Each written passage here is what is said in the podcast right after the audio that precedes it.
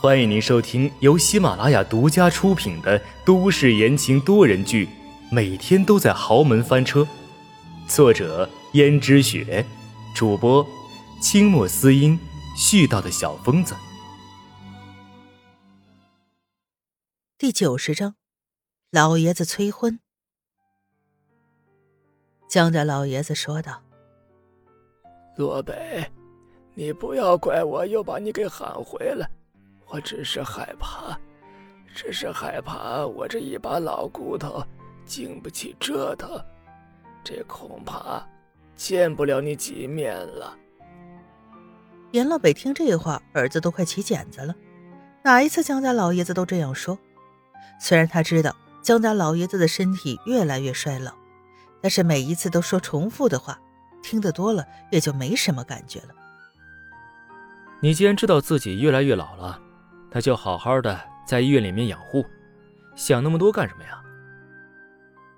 江家老爷子眼中有一丝的高兴和欣慰，虽然他知道严洛北说这话的时候冷冰冰的，像是没什么感情，实际上他知道严洛北是在关心自己，毕竟他是严洛北的亲生父亲，血溶于水是一辈子都无法改变的事实，就是再恨自己，再讨厌自己，也没有办法改变。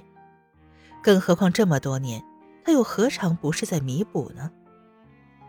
他一直都将就着阎洛北，试图给他最好的。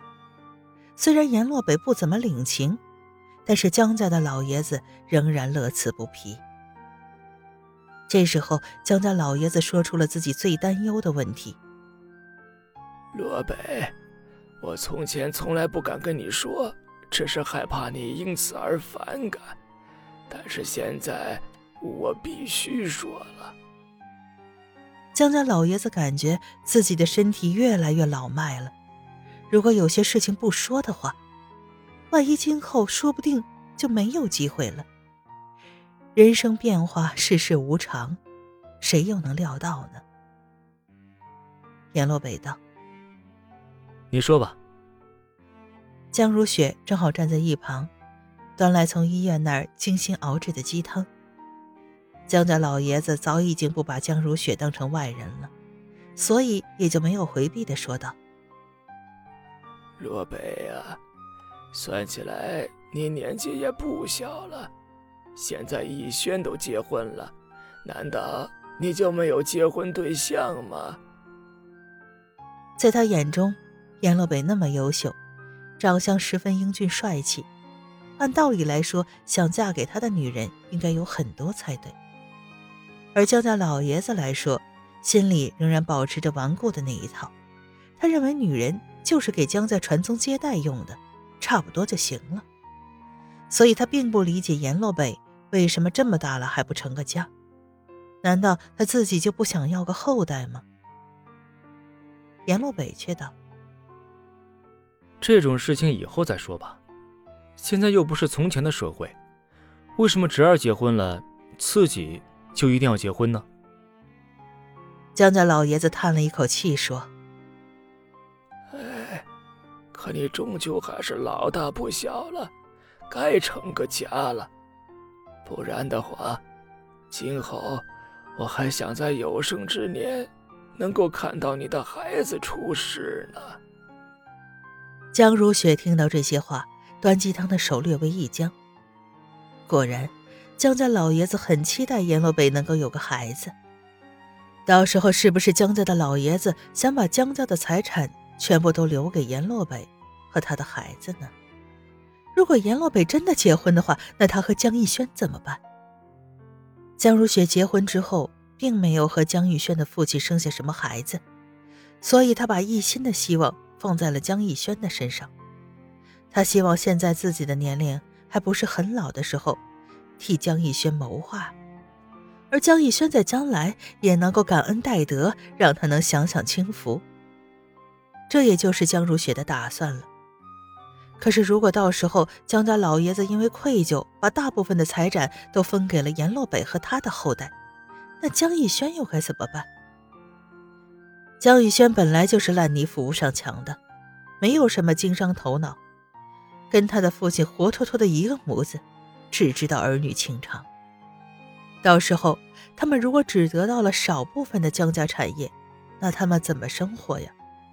可能江家的一小部分产业，对于平民百姓来说，那可是好几辈子挥霍无度；但对于过惯了好生活的人来说，拿一小部分的财产，如果又不懂得经营，那就是坐吃山空。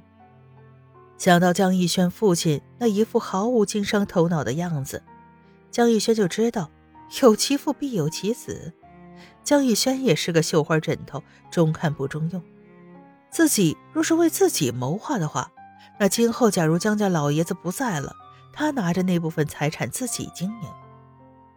虽然他现在还年轻，能够经营的很好。但到了晚年怎么办？到了晚年，他只会像江家老爷子一样，病痛越来越多，也越来越力不从心。到时候，他的产业又能交给谁？江逸轩的孩子吗？可是现在温思思不能生，找一个血统并不纯正的孩子来继承家业，他却要为他的今后担忧了。这时候，江家老爷子注意到了江如雪，说。如雪呀，我知道这些年来，你为江家操了不少心，这些年来啊，辛苦你了。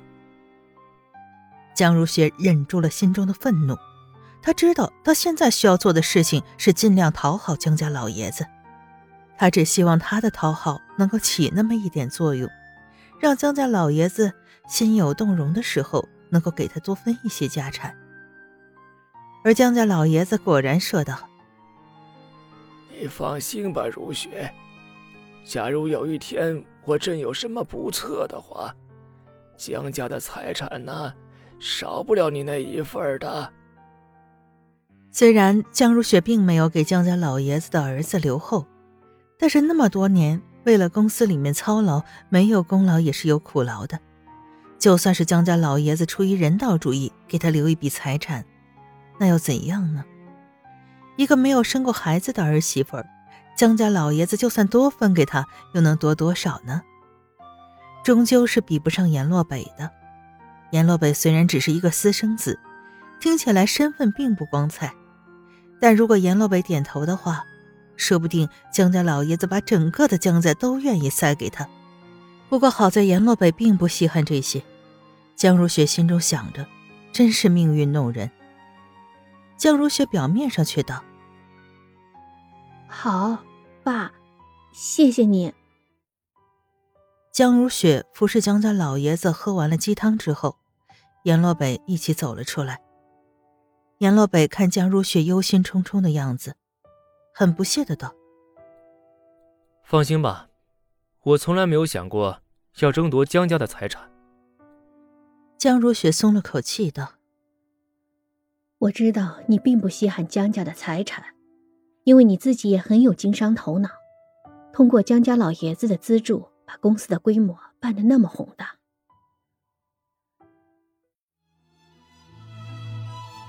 听众朋友们，本集播讲完毕，感谢您的收听。